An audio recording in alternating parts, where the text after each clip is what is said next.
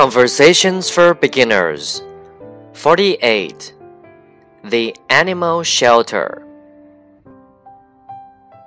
Let's go to the animal shelter. What do you want to do? I want to get a puppy for my son. That will make him so happy. I'll get him one of those little dogs. One that won't grow up too big and eat too much. Do you know which one he would like? Oh, yes. I took him there yesterday. He showed me one that he really liked. I bet you had to drag him away. He wanted to take it home yesterday.